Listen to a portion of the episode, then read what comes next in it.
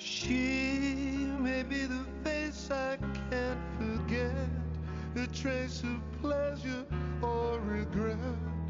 My treasure or. Hoy, dos películas románticas que no pasaron la prueba del tiempo. Elegí dos películas románticas que en su momento a mí me gustaron un montón. Salieron en el 2004 una y en el 2010 otra. Y me puse a pensar que si hoy las volvemos a ver con los ojos del presente, vamos a encontrar un montón de mensajes que no son sanos con respecto a las relaciones amorosas. Las películas son... Diario de una pasión y Tres metros sobre el cielo. En ambas películas nos cuentan la historia de dos parejas aproximadamente entre 17 y 18 años, solo que una está citada en la década de los 40 y otra en la actualidad. Babi y Ali como las chicas buenas y ricas y H y Noah como los chicos más rudos y pobres. Ya desde el principio las cosas arrancaron mal. ¿Cómo olvidarnos lo primero que H le dice a Babi cuando la ve? ¡Fea! Pero Noah no se queda atrás. La invita a salir y Ali le dice que no. La vuelve a invitar a salir y Ali le dice que no. Entonces él tiene la brillante idea de seguirla al parque de diversiones donde ella fue con otro muchacho, subirse a la rueda de la fortuna, soltarse de su asiento, colgarse en los caños y decirle que si no sale con él, se tira. Entonces, de esta manera, la obliga a decirle que sí, que tengan una cita. H también le insiste un montón a Babi para salir juntos, incluso le pega al novio de Babi actual, pero ella termina también diciéndole que sí. Y es acá donde aparece la primera alerta para mí.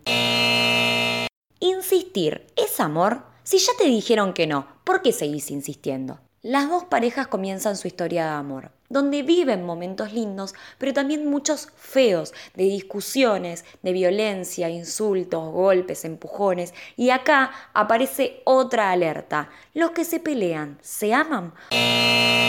¿Por qué nos enseñaron eso desde chiquitos? Si los que se pelean no se aman, si me peleo con alguien es porque no me agrada, no lo quiero, no quiero estar con esa persona, no es porque lo ame. Llegando al final de la película, Ali decide quedarse con Noah.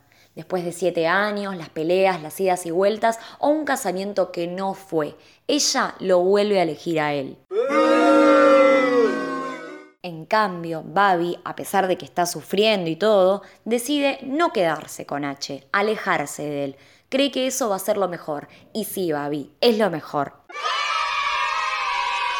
Muchos de nosotros aprendimos a vincularnos amorosamente con estas películas, lo que hizo que un montón de parejas normalicen entre ellos este trato violento. Por eso creo que es importante volver a ver estas películas con un ojo crítico y entender que esta no es la forma de relacionarse, que esto no nos va a hacer felices, pero poder saber y conocer nuevas formas de vincularse, desde el amor, la escucha y el respeto. Y creo que es sumamente importante que nos enseñen esto desde que somos chicos, pues... ¿Alguien, por favor, quiere pensar en los niños? Ahora sí, espero que les haya gustado y nos escuchamos la próxima.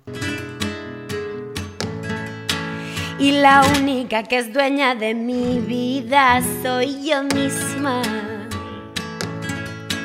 Quien decide cuando quiere llorar o bien sonreír. Pero tú te crees encima imprescindible cuando es mejor si prescindes ¿eh? y te alejas de mí arrepiento de los besos que te he dado, de secretos confesados, de la noche sin dormir, de tus lamentos apoyados en mi pecho, no tienes ningún derecho a hacerme sufrir.